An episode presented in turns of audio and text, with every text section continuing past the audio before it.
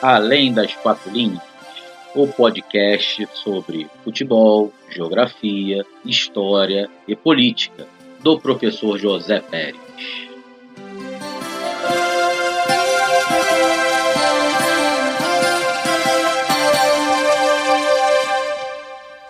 Dia, boa tarde, boa noite. Esse é o podcast Além das Quatro Linhas e nesse quinto episódio, vamos falar sobre a ditadura brasileira e sua relação com o futebol. Vamos lá? O regime ditatorial brasileiro, que se instalou no país após um golpe militar em 1964 contra o presidente João Goulart, se aproveitou do momento vivido pela seleção brasileira e do crescimento do esporte como paixão nacional para se tornar mais acessível aos brasileiros e criar uma cortina de fumaça que encobrisse as atrocidades e torturas que estavam acontecendo no país. É criada a imagem de um governo nacionalista e ligada ao povo. Como podemos definir ditadura. A palavra ditadura define um regime de governo autoritário, no qual todos os poderes do Estado, sejam eles legislativo, executivo e judiciário, se concentram num único indivíduo ou num só grupo ideológico ou num opressivo partido político. O ditador não é necessariamente fruto de um golpe militar que chega ao controle da nação, derrocando um governo democrático. Em muitos casos, esse tirano ascende ao poder eleito pela população e, com o tempo, tenta se eternizar. O tirano não tolera oposição política a seus atos e ideias e transforma sua autoridade em absoluta, suprema e irrevogável. Portanto, uma ditadura é um regime antidemocrático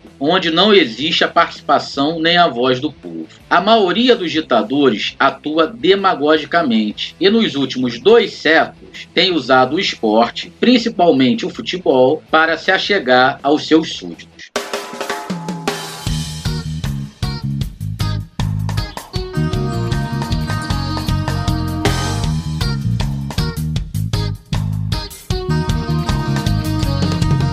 Caminhando e cantando e seguindo a canção. Somos todos iguais, braços dados ou não, nas escolas, nas ruas, campos, construções.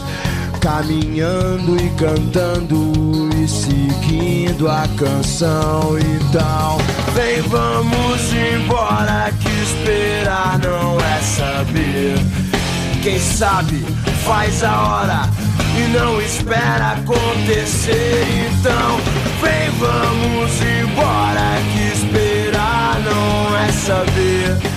Quem sabe faz a hora e não espera acontecer.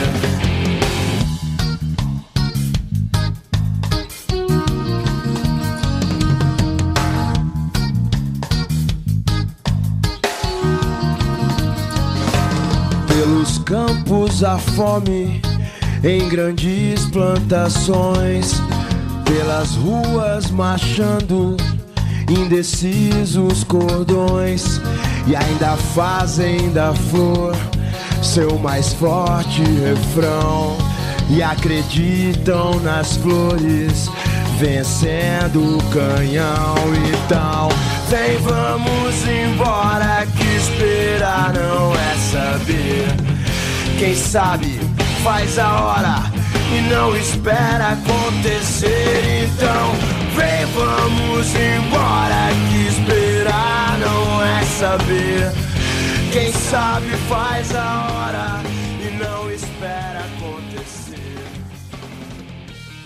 Logo após o golpe de 1964, vários estádios de futebol foram utilizados como prisões coletivas, especificamente o complexo do Caio Martins, como já citei no podcast sobre o Chile. E aí vem a Copa de 1970, no México, e o Brasil forma o que talvez seja a maior seleção brasileira de todos os tempos, com craques do naipe de Carlos Alberto Torres, Clodoaldo, Gerson, Ivelino, Tostão, Jairzinho e Pelé. É claro que o governo militar logo se associaria aos canarinhos. Esse selecionado começou a ser montado pelo então jornalista e técnico da seleção João Saldanha, o João Sem Medo. Saldanha, membro do Partido Comunista, foi tirado do comando da seleção às vésperas da Copa pelo ditador Emílio Garrastazu Médici. A polêmica foi por não incluir Dario, ou Dadá Maravilha, na convocação. Mas todos sabem que ele foi demitido por ser uma pessoa com pensamentos de esquerda, o que era o maior crime da galáxia de todos os tempos.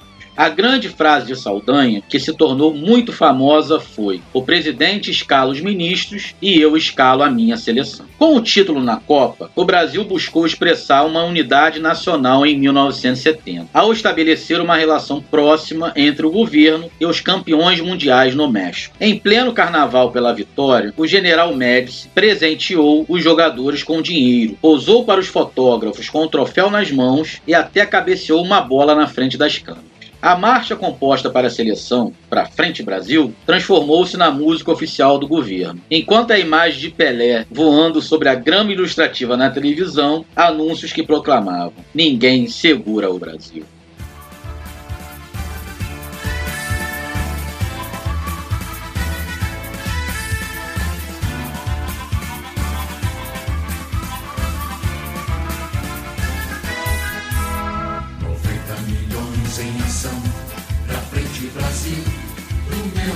coração. Todos juntos vamos pra frente, Brasil, salve a seleção. De repente é aquela corrente pra frente, parece que todo o Brasil deu a mão. Todos ligados na mesma emoção.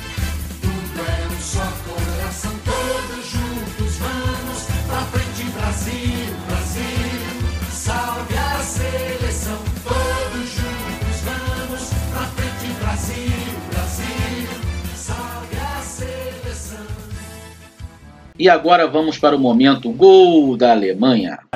E lá vem eles de novo. Olha só que absurdo. A chance de mais um gol. Gol da Alemanha.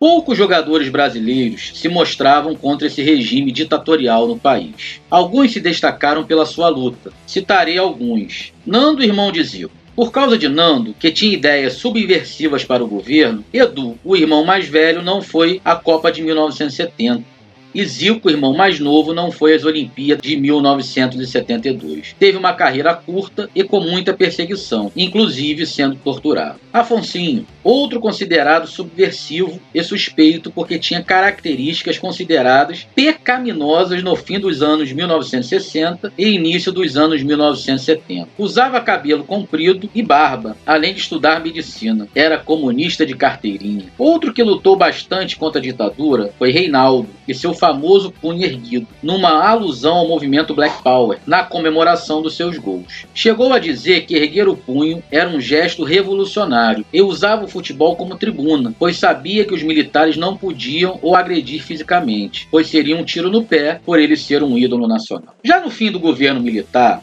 surge o movimento Diretas Já, que foi um movimento civil de reivindicação por eleições presidenciais diretas no Brasil ocorrido entre 1983 e 1984. A possibilidade de eleições diretas para a presidência da República no Brasil se concretizaria com a votação da proposta de emenda constitucional Dante de Oliveira pelo Congresso. Entretanto, a proposta da emenda constitucional foi rejeitada, frustrando a sociedade brasileira. Ainda assim, os adeptos do movimento conquistaram uma vitória parcial em janeiro do ano seguinte, quando Tancredo Neves foi eleito presidente pelo colégio eleitoral. Três jogadores do Corinthians participaram efetivamente desse movimento. Sócrates Casagrande e Vladimir estiveram em comícios, shows para levantar fundos para o PT, partido recém-criado, e foram decisivos na criação da democracia corintiana. Ah, foram monitorados pelo DOPS. Para finalizar, deixo aqui uma frase do grande Eduardo Galeano: O futebol é a pátria, o poder é o futebol. Até o próximo episódio. 41 minutos de luta. E vamos ter a palavra daqui a pouco de Sua Excelência, o senhor presidente da República. Bola entregue na direção de Clodoaldo. Dribla um, dribla dois. É o epílogo de uma festa verde e amarela. Bola para Rivelino. Rivelino para Jair. Correu pela ponta esquerda, fraiu Paquete, passou por ele. Lança a pelota Pelé. Pelé dominou. Carlos Alberto está livre. Correu, Carlinhos, atirou. Gol!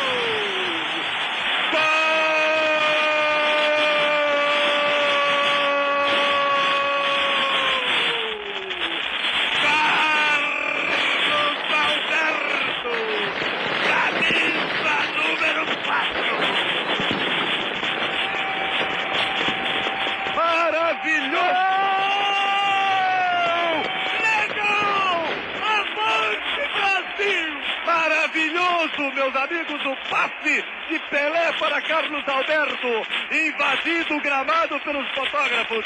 Jogadores brasileiros emocionados com o gol de Carlos Alberto. É o tricampeonato mundial de futebol. Podem comemorar, chorem conosco.